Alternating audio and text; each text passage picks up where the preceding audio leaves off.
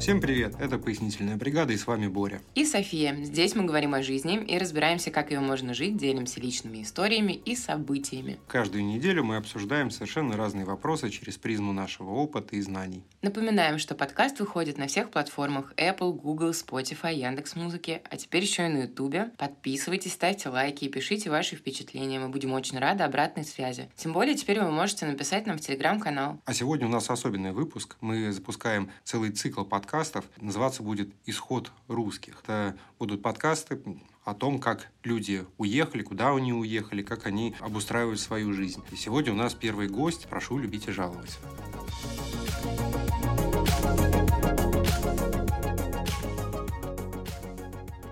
Так, поехали. Э, Наташа, привет. Спасибо, что согласилась прийти в гости в наш подкаст.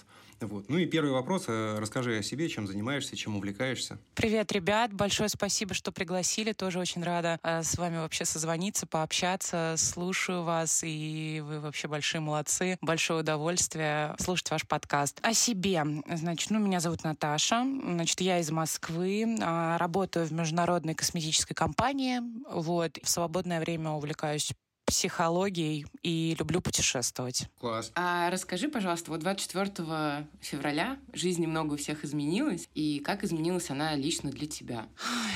Да, конечно, 24 февраля вообще ни, ни для кого, мне кажется, не прошло бесследно, и моя жизнь тоже поменялась, и в плане психоэмоционального состояния до сих пор все очень тяжело, и с переменным успехом как-то пытаюсь вообще держать себя, скажем так, в форме эмоциональной, и физической, и психологической. Кардинально, кардинально лично для меня, ну там, условно говоря, я не потеряла работу, пока что поменялись полностью планы, на жизнь. Это, это факт. Конечно, очень сильно, скажем так, переформатировалось окружение. Тоже маски с очень многих людей слетели, и в целом как бы со многими людьми тоже как бы общаться перестала. Вот так она поменялась. Не знаю. А вот расскажи, какие были планы до этого? Как если бы этого не было? Так, так сложно уже э, как-то говорить в сослагательном наклонении, но в целом, да, э, план был такой. Спокойно отучиться в магистратуре. Был определенный план на путешествие, поездить. Я хотела поехать в Японию, там замечательно провести время. Хотела посетить э, ЮАР, и там тоже замечательно провести время. И в целом как бы думала как раз-таки, ура, ковид, наконец-таки он как бы схлынул, и вот мир начинает снова открываться. Много было планов, но им похоже, что не суждено сбыться. Вот, хотелось много путешествовать, наслаждаться жизнью, жить в мире, гармонии, а, получать еще одно высшее образование и продолжать как бы что-то планировать, потому что я очень люблю планировать. И мне очень нравилась эта опция в моей жизни. Она давала мне какую-то опору и стабильность, но как бы больше этой опции нет. И приходится как бы жить в неопределенности, и вот планы, условно говоря, а, на неделю вперед это уже, ну, такое нечто грандиозное теперь для меня. Роскошь. Да, это роскошь в современном мире. Это роскошь. Согласна вообще полностью. А вот ты сказала, что у тебя получилось все с работы хорошо. Угу. Э, ну, то есть э, тебя не уволили. Как вообще там сейчас обстановка на работе? И как ты видишь какие-то изменения? Ну, вообще, как бы так как компания достаточно крупная, непосредственно моего отдела и моего, моей ветки бизнеса это не коснулось. Но, условно говоря, моих коллег из других подразделений это напрямую коснулось. Многие потеряли работу, многих тоже как-то, ну, компания пыталась среагировать как-то, перевести из отдела в отдел и так далее. Все-таки количество мест ограничено, и поэтому не всем моим коллегам удалось сохранить работу. Но в целом, ну, такая обстановка напряженная, потому что, опять же, бизнес, он же тоже любит планирование, стратегию, и очень сложно планировать, когда ты, ну, не знаешь, условно говоря, будет ли он завтра работать, не введут ли завтра какой-то новый закон, который ограничит, да, деятельность компании, или а, ввиду новых каких-нибудь нового пакета санкций. Это тоже выбивает почву из-под ног, и, конечно, у всех на работе такое прям состояние, ну, видно, что напряженное видно, это прям это чувствуется. А директора и, в общем, правление компании, они как-то выражают свою позицию? Или они решили занять какую-то середину? Все не так однозначно? Это какая-то моя отдельная боль. Нет, ни про какую неоднозначность речь не идет. Вот. Но в целом какой-то такой, скажем так, яркой поддержки, например, того же самого эмоционального состояния на этом фоне, или каких-то, например, явных и открытых действий в поддержку сотрудников, которых коснулась та же самая мобилизация, я не заметила. Разочаровало ли меня это? Безусловно. А, потому что, например, а, другие, те же самые международные компании, которые представлены в России, все-таки они повели себя, на мой взгляд, намного более этично и а, с большей любовью и заботой о своих сотрудниках, нежели компания, в которой работаю я. Вот, это тоже моя отдельная боль и такой, э, скажем, повод для демотивации вот, для некоторой. Ты имеешь в виду, что компании вывезли своих сотрудников за рубеж работать, да? Да, да, да, условно говоря, Борь, э, релокация, э, предоставление полной удаленки. Все же мы знаем, у всех есть знакомые друзья, кто так или иначе имеет опыт работы в таких компаниях. И многим, многим и многим предоставляли какие-то пути отступления. У нас такого, такой возможности для сотрудников, ну, как бы я не заметила такой опции. Вот. Может, конечно, я плохо смотрела, но я заверяю, что я смотрела отлично, пристально и очень ждала какой-то реакции, потому что для меня это важно все-таки. Это такие вопросы этического и вообще такого, ну, характера, ну, жизненно важного. Вот. И я не увидела, как бы, знаете, как это часто бывает, когда компания не хочет что-то делать от своего крупного лица, она все отдает на откуп, как на откуп более, скажем так, средним и мелким руководителям. В общем, как бы поступайте как хотите, вот, мы будем такими осторожными, будем лавировать. Примерно так. Скажи, а вот, э, а что думает окружение? Есть ли вот э, консенсус? Э, или с кем-то вот пришлось прекратить общение? А, ну, смотри, я, как сказать, ну, когда ты находишься в таком, скажем так, откровенно говоря, малоадекватном, да, в общей массе обществе, да, когда ты видишь вот проезжающие машины с определенными наклейками, да, я думаю, что мы понимаем, о каких наклейках идет речь. И как-то становится очень тяжело. Ты как будто бы а, подвергаешься такому газлайтингу, знаете. В общем, а, ты понимаешь, твердо уверен в своей позиции, понимаешь, что вот как бы да.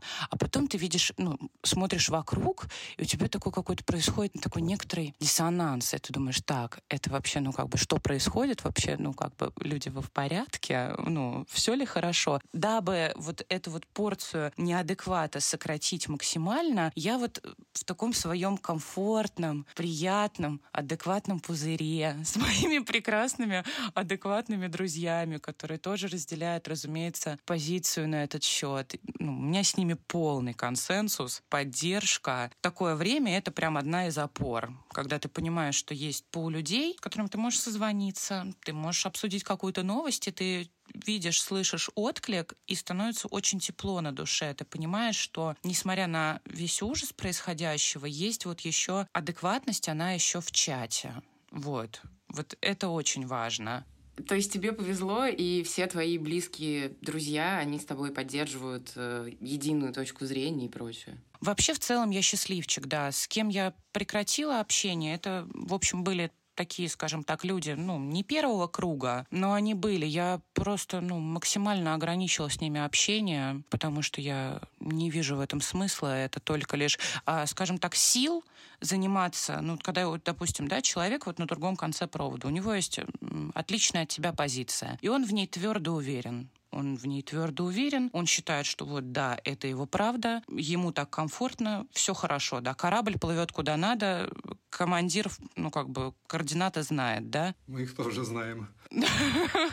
Какое, ну да, какое огромное количество моральных сил, да, которые так на исходе, нужно потратить, чтобы этого человека разубедить. Ты, допустим, условно говоря, ты приводишь доводы, ты задаешь какие-то вопросы, потому что когда это все началось, естественно, я, ну, я пыталась, я пыталась говорить, что-то как-то это обсуждать, да, и просто стена человек смотрит на тебя как на душевно больного. Понимаю, что он слушает тебя и думает, угу, а понятно, вот это вот, а, как это, либерота а, всех, вот это вот, приехали свои гейропы и навязывают тут свои ценности. Но я же понимаю, что он слышит это, что он не хочет диалога. У него нет задачи мою позицию понять, а у меня нет сил его позицию понимать. Да, это как бы, и это тоже мое право. Я, ну, как бы, нет, я не хочу. Я устала. Я устала пытаться что-то объяснить человеку, да, который не хочет ничего слышать. Ну, ладно, это ведь его тоже право, по сути. Ох, как это понятно.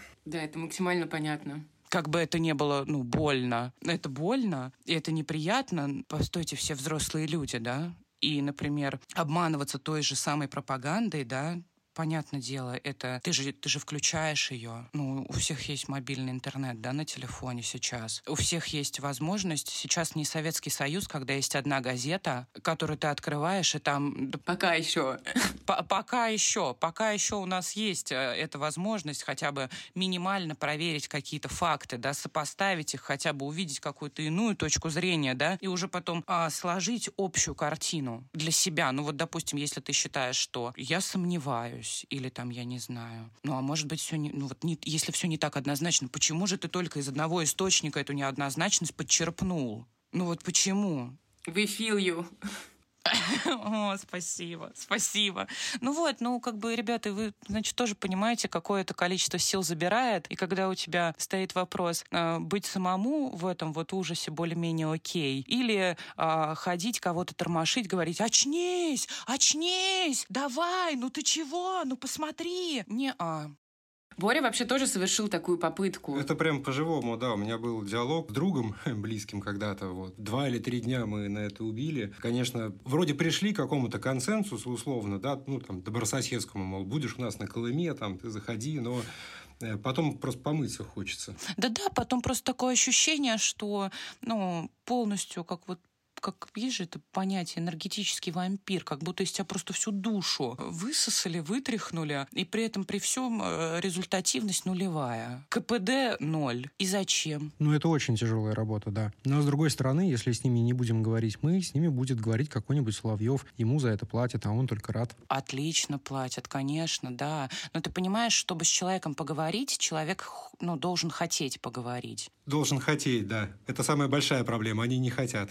Конечно. Они не хотят. Человек должен, например, а, думать, вот, э, мой близкий человек, у него отличная от меня позиция. Я, ну, хотела бы услышать, что он думает. Ну, мало ли, вдруг я для себя что-то подчерпну, потому что, ну, первое время я слушала людей с отличной от меня позицией, не в плане слушала и говорила, ага, точно, эти, укра, нацисты, неофашисты или что там, какая была риторика в начале. А, ну, как бы я просто слушала, думаю, проверим. Ну, как бы, окей проверяла. Ну, ну не бьется, ребят, ну не бьется, ну не получается. Ну рвется вот цепочка. Мыслительная цепочка, которую вот выдают эти люди, она имеет некоторые пробелы, она как будто бы рваная. И в ней нет какой-то логики, в ней нет каких-то фактов. Не бьется. Почему? Просто почему? это, это очень сложно. И, кстати говоря, вот возвращаясь, ты говоришь, если не будем говорить мы, будет говорить Соловьев. А ты знаешь, что, по-моему, терапия вот людей, именно психотерапия после воздействия пропаганды, она по уровню сложности ровно такая же, как э, терапевтировать людей после сект сложных таких вот, ну, религиозных, где людям вот промывают мозги вот от А до Я. И когда я узнала этот интересный факт, я подумала, а в силах ли я а есть ли у меня такая вообще квалификация, чтобы эту вот помощь, скажем так, ну, оказать этим людям, ну, как-то с ними поговорить? Нет, ну нет, я же тоже просто обыватель. У меня нет такого внутреннего ресурса огромного, чтобы вот так подходить, трясти, говорить, а, что, что происходит? Нет, я решила, как сказать, адекватно оценивать свои силы в этом вопросе. Правильно, себя нужно поберечь. Себя нужно поберечь, это хорошая идея. Но, тем не менее, ты сейчас же в России России, правильно? Вот почему так вышло и что тебя там держит? Ой, это, знаете, это мое любимое э, слово обязательство. Мгм. Вот, есть некоторые обязательства и у меня, и у моего любимого человека, которые нам нужно закрывать. Вот, просто такое ба- банальное, банальное слово. И мы как раз сейчас над этим работаем. И как только мы доработаем, я надеюсь, что это а, будет еще возможность как бы сесть куда-нибудь в самолет, в поезд, в машину, что бу- будет еще эта возможность. Я прям, знаете, я смотрю, а, я не знаю, вы а можно называть какие-то названия YouTube-каналов, да, вот это вот все это разрешено? Можно, мы, если что, потом все поправим. А, ну все, отлично. Вот, а, для успокоения, скажем так, некоторого своего, а, я периодически ну, смотрю какую-то политическую аналитику и так далее, и слышу про вот это вот неминуемое закрытие границ, и очень-очень надеюсь, конечно, что мы успеем расквитаться со всем с этим и успеем уехать. Это если, к слову, почему, почему все еще здесь я нахожусь. Так, то есть вот, э, значит, все-таки в планах уехать. А какой вообще в общих чертах план? не, не- знаешь, не, не хочется сейчас а, насмешить своими планами, потому что они могут в любой момент просто перечеркнуться красным маркером. Ну, вообще, в целом, ближайшее зарубежье, потому что там сейчас много близких людей, более хорошая погода. Мы как-то вот, вот туда тяготеем. Типа Грузии. То есть ты говоришь про... А, вот, да, ты говоришь про Грузию, э, там, например, Казахстан, такое, такие, Армения, что-то такое? Э, Я говорю про Грузию, да, про Грузию или, или Турцию.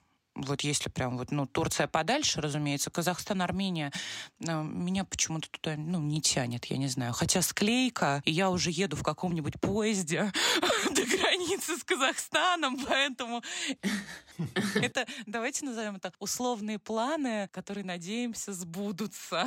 Вот, если ничего внешнего не вмешается. При этом мы знаем, что тебя что-то связывает теперь с Турцией. Э, Расскажи, что тебя там с ней связывает и, в общем, почему именно в Турции? Почему именно в Турции теперь есть у тебя какие-то новые обязательства, скажем так? Вот ты так любишь обязательства? Ниточка. Ниточка, ниточка, ниточка с тур. Ой, обязательства обожаю. Боже, меня хлебом не корми, дай взять обязательств. Нет, на самом деле я шучу. С Турцией, а, ну, да, поделюсь, что не так давно у меня, я возымела такой опыт, я приобрела некоторую недвижимость в Турции. Собственно, вопрос, почему я как бы остановилась э, на, на этой стране, да? Да, именно. А, ну, ну, первое. Вообще у меня появилась некоторая сумма денег, которые я хотела куда-то вложить. Вот, она была скажем так, не, небольшая. А После полугода просмотра квартир в Москве я поняла, что на эту сумму я могу себе позволить ровным счетом конуру где-то в такой далекой-далекой окраине, печальную, от вида которой у меня у самой начинается такая легкая депрессия. Вот, поэтому я подумала, а почему я не рассматриваю какие-то ну, иные страны, с тем учетом, что ситуация, которая сейчас происходит, мне не совсем нравится, для чего вообще, ну, это все, да. А вот вопрос, да, говорят, э, говорят, рынки падают, да, то есть в России там недвижимость дешевеет. Э, Видимо, видимо не дешевеет, да? Я обожаю, я обожаю это. Ты знаешь, вот это вот рынок недвижимости в Москве обвалился. Квартиры чуть ли не бесплатно. Я смотрела на этот обвал. Вот, как вот буквально финальная сцена фильма «Бойцовский клуб», когда они смотрят вдвоем на взрывающееся здание. Также я смотрела на этот обвал рынка. Но несмотря на то, а, что рынок якобы обвалился, все стоит, ну, все равно более чем дорого. И да, возможно, например, а, условно, Рассказовка, да, район, совершенно такой не центральный, далекий спальник, из которого очень проблематично выехать, да, где еще совсем не развита ин- инфраструктура, да. Допустим, в феврале Однокомнатная квартира там стоила 10 миллионов рублей. Ну, сейчас она стоит 9, 9 500. Ну, опять же, под на, на тот момент, что я смотрела, да. Феноменально. Вау, вот это скидки. Ну да, может быть, знаешь, где-то ты можешь найти 8, окей, 8, но понимаешь, 8, и это, ну, рассказовка. Никого не хочу обидеть, если кто-то там живет, у меня тоже там живут знакомые, просто это не совсем то, что искала я, это не совсем то, что мне по душе. И... А по душе, получается, тебе... По душе, по душе мне как бы вообще Сталинки и так далее где-нибудь э, поближе, но это что-то, это на, на грани фантастики. Вот. И, например, еще тоже такой очень понятный пример по тому, как обвалился этот рынок. А, например, Бутово, да, тоже очень такой окраинный район. Причем вот не ближайшее Бутово, где вот бульвар э, Дмитрия Ушакова, или я, я прошу прощения, если неправильно станцию называю, а еще, скажем так, более отдаленные его части. Допустим, там тоже квартира стоила 9, сейчас она стоит 8. Это будет 15-20 э, минут, может быть, пешком до метро. Это будет такая очень, ну, такая, скажем так, вторичка, без какого-либо там приятного ремонта, а, вероятно, низкой этажности. Условно говоря, даже если ее потом сдавать, даже минимальной прибыли, хотя арендный бизнес, скажем так, он не очень, да, прибыльный, он просто очень безопасный, допустим, да, недвижимость. Вложение средств в недвижимость, это просто, условно говоря, безопасно, да, это для таких бабульчик консервативных, которые там не понимают в ценные бумаги, вот, это, это для них вариант. Супер, ультра консервативная стратегия сбережения средств потому что рубль к сожалению, пока еще э, как бы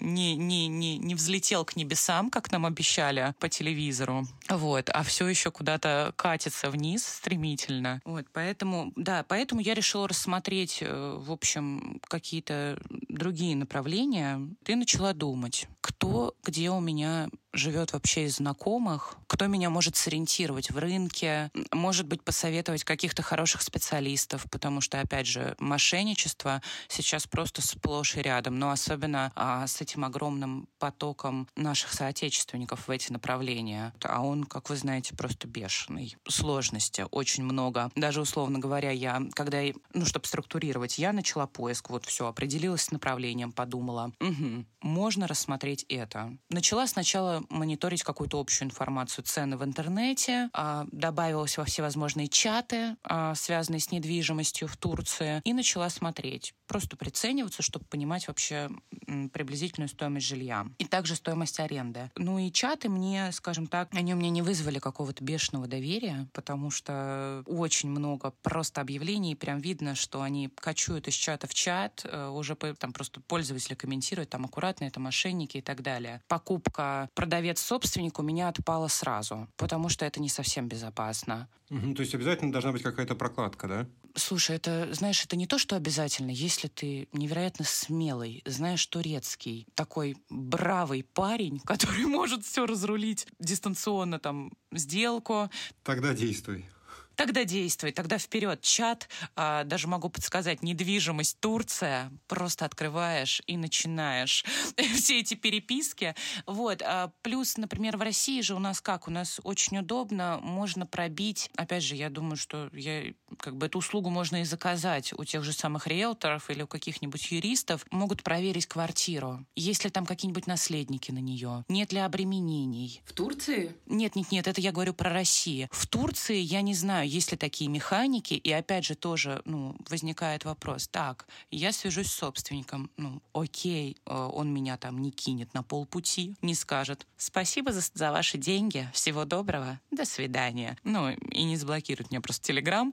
вот, но условно говоря, как я всю эту информацию проверю? Без этой прокладки как раз-таки очень сложно взаимодействовать с администрациями, с банками, с нотариусами. В общем, это просто очень комфортно. В общем, как я нашла, грубо грубо говоря, людей, которые мне все помогали это осуществить. Моя замечательная подруга уехала э, жить в Турцию еще, по-моему, в марте месяце. И она уже там себя так достаточно комфортно и спокойно чувствует, и она устроилась работать в одно агентство. И я такая думаю, замечательно. Обращусь к ним и нашла еще через знакомых еще одного специалиста, думаю, и сравню. Сравню предложения, как бы почувствую, комфортно мне, некомфортно общаться с менеджером, потому что я человек достаточно тревожный, и мне очень важно, чтобы рядом со мной работал такой структурированный, спокойный человек, который мне скажет, Наташа, пункт первый. Сейчас мы с тобой готовим вот это, вот это, вот это для вот этого, вот этого, вот этого. Идем туда-то условно, делаем вот это, такая-то, такая-то механика. А если рядом со мной начинает как бы такой хаос наступать, и мне начинают, условно говоря, хаотично сбрасывать предложения, как-то клочками кидать в меня информацию, я такая думаю, так, по-любому какая-то часть информации важная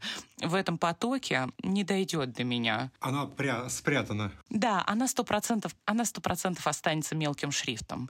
Поэтому я не хочу. Вот, и, в общем, выбрала менеджера, с которым мне комфортно работать. Он дистанционно предложил мне несколько вариантов в моем ценовом диапазоне. Очень тоже прекрасно. Объяснил инфраструктуру района. Быстро съездил в жилищный комплекс. Все мне снял. Сказал, есть вот такой-то, такой-то вариант за такую-то сумму денег. Мы подготовили документы, какие мне нужно было подготовить здесь, в России. Дистанционно он подготовил договор. Сразу мы создали чат, где был переводчик, юрист, менеджер. Тоже очень оперативно подготовились к сделке. Я купила билеты и прилетела в Турцию. Значит, там в первый же день меня встретили, что тоже было невероятно комфортно. И я, знаете, я как вот, вот эти вот, я как типичный россиянин. Так, встретили, ага, так, что это такое, так не должно быть. Подозрительно, да? Как-то стараются, работают. Да, да, почему вы нормально работаете? Так, что-то здесь не так. Ну, как-то да, а там это абсолютно нормально. Такое вот очень уважительное отношение к клиенту. Вот что от А до Я, ты их забота, встретить там, привести, отвезти, все объяснить, показать. А, везде подъедет переводчик, если, допустим, это какое-то госучреждение, а, все объяснит. В общем, такой вот, ну, хороший сервис. Я, честно, просто я не привыкла к этому. Я думаю, как и все мы. Вот.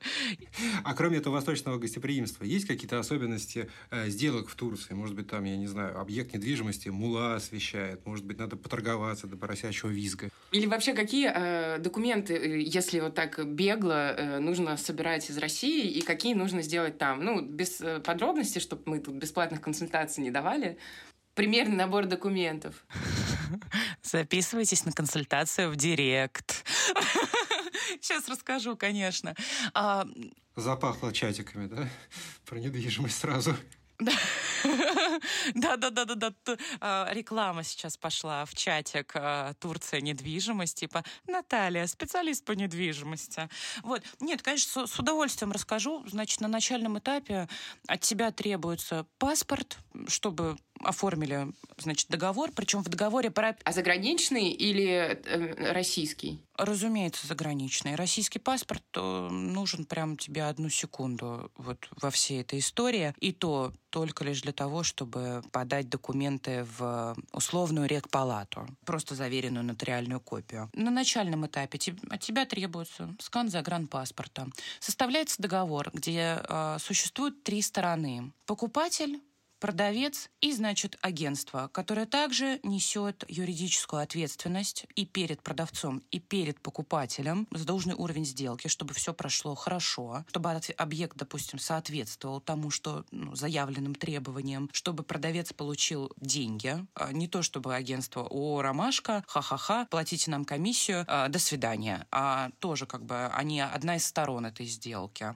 Вот я просто не знаю, так же ли у нас дела обстоят в России. Для меня это было особенностью, скажем так. Далее договор, приезжаете, подписываете его, открываете счет в турецком банке. Э, Чтобы открыть счет, тебе нужно быть резидентом страны или на каком основании тебе открывают этот счет? Тебе нужно налоговый номер получить. Это тоже очень легко делается. Это, кстати, мне тоже помогли, помог сделать не мой агент. Вот, что тоже, кстати, отлично. Он говорит, ну, как бы для счета нам нужно будет как присвоить вам налоговый номер, загранпаспорт, и уже оп, и тебе скидывают скан этого документа, опять же, вот в наш, условно говоря, чат где мы переписывались, плюс дублируют на почту. То есть получается, что вид на жительство для получения вот этого номера ИНН в Турции не нужен? Не во всех банках. В некоторых нужен, в некоторых не нужен. Это все очень индивидуально. Плюс э, с наплывом количества, с наплывом приезжающих, а, опять же, банки некоторые, они свои условия поменяли. Допустим, есть такие прям очень государственные банки, по-моему, как он называется, Зират. Вот не, не, хочу, не хочу врать по поводу названия. Вот какой-то из двух крупнейших банков э, теперь просит, например, э, очень большой депозит, чтобы открыть счет. Например, да, окей, мы откроем вам счет, только положите, пожалуйста, 2000 долларов на ваш счет. А, конечно же, вы не можете ими пользоваться, и мы вам откроем счет. Потому что, условно говоря, на местах допустим, директор, руководитель отделения, они понимают, что с иностранными гражданами намного больше возни, очень ну, долго оформлять документы. Там просто достаточно ну, такой длительный процесс оформления карты. Ты а, очень много подписываешь документов. А, допустим, там нужно по-турецки написать, условно говоря, я принимаю условия, политику, конфиденциальности. Ты пишешь это на турецком. И если ты напишешь как-то вот немного, условно говоря, какую-нибудь букву, а, будет некоторая неточность, тебе скажут, м-м, извините, эта бумажка уже нам не подходит. Перепишите ее, пожалуйста. И ты сидишь и по четыре раза переписываешь что-то, потому что, например, а, там есть буква «I», и «ай». Но одна «ай» с точкой, а другая без точки. И это уже «и» и «и» звук. И, например, я об этом не знала, что ну, это какие-то там разные буквы, да, или еще что-то. Ну, как бы так получилось, что я не знаю турецкого. И мне пришлось разочек переписать, но потом я уже собралась. И, в общем, опять же, это не сложность. Вот, это просто как бы процесс достаточно длительный для иностранца, потому что писать на турецком много, много документов.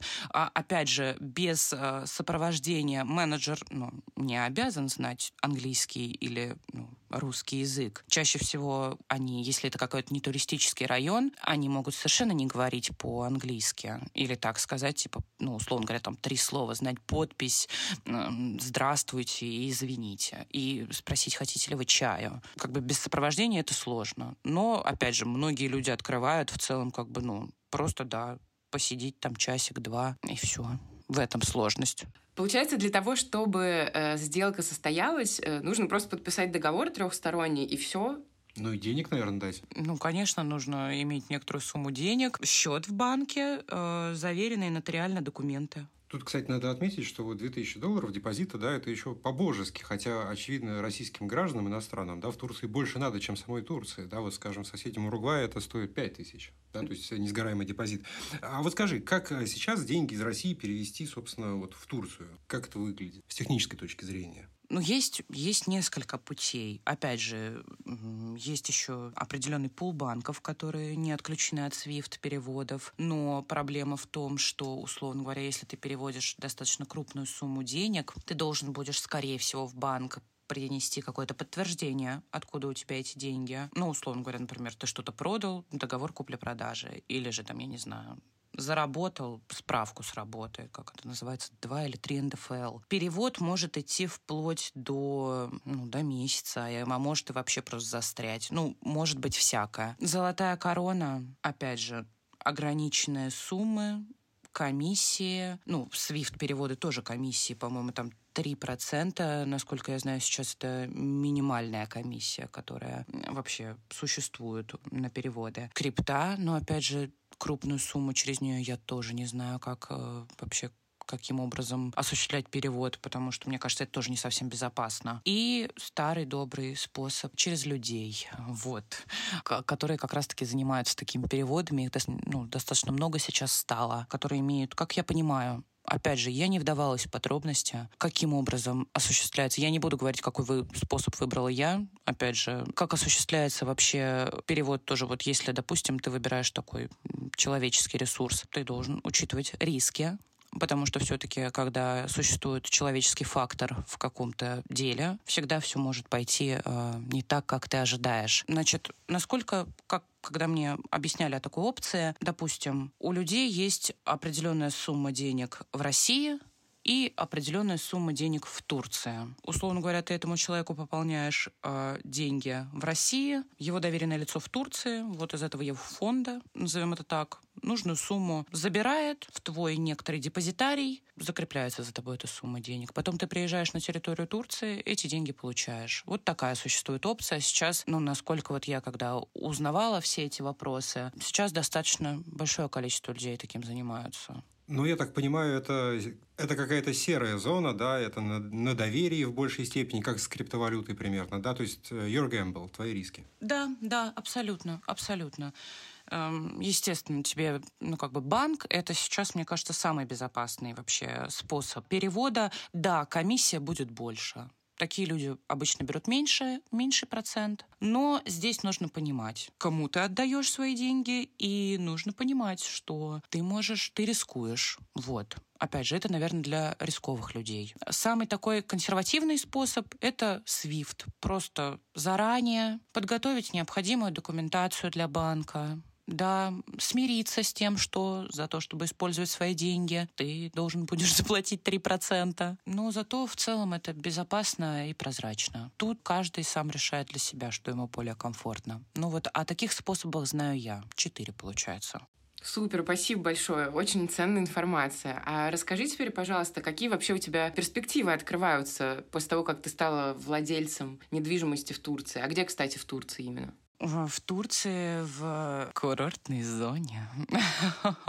Нет, а на самом деле, конечно, я рассматривала изначально Стамбул, вот, но Стамбул — это э, такая далекая звезда теперь для меня. Мне просто очень нравится этот город, но, к сожалению, там нереально купить квартиру. Да, в курортной зоне в, э, в Анталии. Супер, значит, будешь там на море ездить отдыхать. Ну, посмотрим, как сложится жизнь. Вот, пока я, ну, так как я пока не могу туда уехать, и чтобы она не простаивала, я решила ее сдать пока наслаждаться э, таким вот ми- микростатусом э, рантье.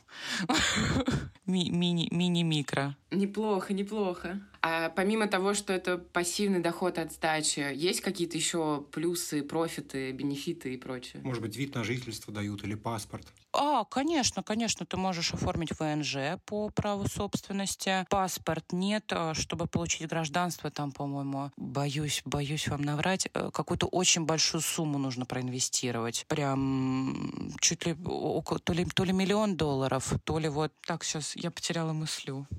Из плюсов это получение ВНЖ, плюс э, в Турции сейчас очень большой рост вообще в целом в ценах на недвижимость. Квартиры очень растут в цене, даже если сравнивать условно с прошлым годом, даже, даже с этим годом. Они продолжают расти, причем растут достаточно стабильно. Конечно, за счет, наверное, инфляции бешеной, которая там тоже э, существует. Вот, но в целом как бы неплохо, когда ты покупаешь квартиру, что она будет дорожать. Из плюсов, из плюсов, из плюсов, ну, пожалуй, все. Ну, плюс ты там можешь жить, там прекрасная погода, замечательный климат, качественные продукты. Нет э, некоторых, э, некоторых э, граждан, которые сейчас у нас у руля. Вот, там, конечно, свои граждане. Но, в общем, это, это я отношу как плюс. Мне просто еще очень нравится Турция сама по себе. Я ее люблю э, нежной любовью, причем она у меня как-то совершенно недавно и случайно произошла. Э, как-то я всегда очень почему-то скептически относилась к этому направлению. Особо у меня не было желания туда ездить, потому что в моем представлении это были условно отели all inclusive, очень навязчивые, назойливые местные жители. И, в общем, куча, куча наших соотечественников, которые любят выпить и побарагозить. Но, а потом потом она внезапно для меня с такой новой потрясающей стороны открылась. И со стороны природных ее ресурсов там такая красота. Плюс, на самом деле, местные жители очень добрые, гостеприимные, приятные люди. И в целом, даже в той же самой Анталии, ну, сейчас, конечно, посложнее с этим, но предостаточно мест, где нет вот этого вот all-inclusive style, как бы people. Вот немного как бы такое. Я не знаю, правильно ли я выражаюсь, надеюсь, как бы меня правильно поймут. Мы точно тебя поняли. Спасибо. Ура. В общем, открылась для меня эта страна, страна с, прек- с прекрасной стороны. Вот. Звучит здорово. А вот тогда можно я задам такой скучный, нескромный вопрос технического характера? Ну вот, э, недвижимость в Турции – это понятная классная инвестиция. А вот, скажем, э, недвижимость в России, какая-то собственность в России, какие планы насчет нее в связи вот со всеми этими событиями да, и перспективами? Ой, Борис, крайне сложный вопрос, потому что не так давно вообще получилось что-то приобрести, и далось это, скажем так, с такими серьезными, серьезных усилий это стоило. И вообще, в целом, если ну, покидать, опять же, страну, то, конечно, планирую сдавать. Плюс, как бы, опять же, такое скучное взрослое ответвление, связанное с ремонтом. Кстати говоря, одно из... Открою тайну, одно из моих обязательств, которые я как раз-таки закрываю. Я не знаю, что вообще мною движило, когда я начинала эту историю. Я подумала, надо успеть сделать ремонт. Скоро ведь не будет никаких строительных материалов. Все будет стоить, как чугунный мост. Ну, что, собственно, уже происходит, да? А, и думаю, надо успеть его сделать. И потом, опа, здравствуйте, мобилизация! А у меня голые стены, вся мебель продана. Я просто сплю на диване у подруги и, сижу и думаю, ох, Наташенька, только успей, давай, ты все сможешь, ты выдержишь, все будет нормально. Ты же сама это начала. Зачем? Пока непонятно. Ну, сейчас как бы я хочу закончить то, что начала, закончить ремонт. Уже впоследствии, да, если что, квартиру сдавать, потому что окончательно прощаться я пока не готова. Пока вот нет, не могу пока. Опять же, посмотрим, что будет дальше. Получается, ты пока смотришь за обстановкой и остаешься в России, да? При каких обстоятельствах ты точно уедешь? То есть вот какой твой вот этот красный флажок, что ты бросаешь ремонт, вообще все бросаешь и летишь в свою прекрасную квартиру в Турцию или там к друзьям в Грузию. Благо, ремонт бросать не придется, потому что я уже как бы на, на финальной стадии. А, потому что когда я думала об этом, я думала, боже, Наташа, ты сейчас, тебе сейчас просто придется уезжать, оставлять просто голые стены. А, ну, так бы хоть были какие-то средства, потому что придется, разумеется, оставить работу, потому что моя позиция не предусматривает полной удаленки, и компания тоже не предусматривает удаленки. Красный, красный флажок. Их столько уже было. Да, вот что еще должно произойти, чтобы... Ты понимаешь, а все, все флаги подняты. Помахали уже 350 раз. Ну, как бы... Я понимаю, что э, глупо говорить, э, что ничего хуже уже не будет. Конечно же, будет. То это вполне себе возможно в нашей такой вот ситуации непростой. Да я даже не знаю, ребят. То есть, получается, получается, ты на низком старте, просто ты свои вот эти все обязательства заканчиваешь и как бы машешь ручкой, красным флажочком России машешь и уезжаешь. Да, да, да, мы взаимно машем красными флагами. Вот. Да, потому что все флаги для меня уже давно были подняты. Ну, дальше, ну, я, ой, я даже, я даже, знаете, я даже немного не хочу раскручивать эту тему на то, что может быть еще хуже, потому что оно может, оно с большой долей вероятностью будет. Вот, поэтому я сейчас в таком как бы положении, что я делаю все, что могу, заканчиваю свои дела, двигаюсь дальше, если такая возможность еще будет. Ну, а мы скрестим пальцы и подержим за тебя кулачки, пусть все получится. Слушай, ну и финальный вопрос, так сказать, вишенка на торте. Про красные флажки мы поняли. Ну вот если мы помечтаем, да, и представим, что что-то изменилось в лучшую сторону, что для тебя было бы отбоем, да, вот сейчас такой, то есть план, все, валим, да, а что должно случиться, чтобы ты сказала, окей, нет, все, нормально, э, кажется, дела идут на лад. Ну, если мы помечтаем, представим просто. Слушай, если честно, я о таком даже и мечтать не могу. Пока мне об этом не мечтается, ввиду всех вообще данных, которые мы имеем э, на перспективу. Но если прям помечтать, не мечтается об этом. Пока у нас общество и вообще в целом власть общества находится в таком положении, что по щелчку пальцев, к сожалению, и по стуку башмачков мы не окажемся в изумрудном городе. Вот это большая работа социума, вообще выстраивание общественной политики. Чтобы что-то получилось, нужно что-то для этого делать. Отключать э, к черту телевизор у всех отрубать просто обес, обесточить его, прекращать вот это вот оболванивание бесконечное населения, просто прекращать. Я не вижу никаких предпосылок для этого, даже если, условно говоря, так, я даже не... Нет, я не буду этого говорить. В общем, предпосылок, предпосылок нет, к огромному сожалению. Не хочется так печально заканчивать. А давай мы просто тебя в конце поздравим еще раз с прекрасным вложением денег и покупкой новой квартиры. В общем, мы за тебя очень рады. Мне кажется, это классно. Ты теперь э, плюс-минус вольная птичка, у тебя есть хотя бы выбор. Если что, у тебя и в Турции есть э, где остановиться, и в России все еще. Ну и в Грузии к друзьям ты всегда можешь рвануть. А и просто вот быть э, солидарным во мнении с друзьями, мне кажется, это здорово в такое время. Да, здорово, что у тебя классная поддержка. Супер рассказ, вообще большое спасибо. Спасибо вам огромное. Спасибо тебе. Вообще, ты супер гость. Просто звезда. Спасибо вам, ребят. А вы супер ведущие. Я вас благодарю, что вы меня позвали. С вами было невероятно приятно общаться, очень комфортно. Вы тоже просто нереально крутые. Э, я наблюдаю пристально за вашими приключениями в Латинской Америке и каждый день очень-очень за вас радуюсь э, и восхищаюсь. Поэтому спасибо вам огромное. А, супер поболтали. Супер подкаст. Спасибо. Спасибо, пока. Что ж, на этом наш э, выпуск сегодня завершается. Спасибо, что были с нами. Надеюсь, вам понравилось, так же, как и нам. Приходите к нам еще, мы вам все поясним. Пока-пока. Чао.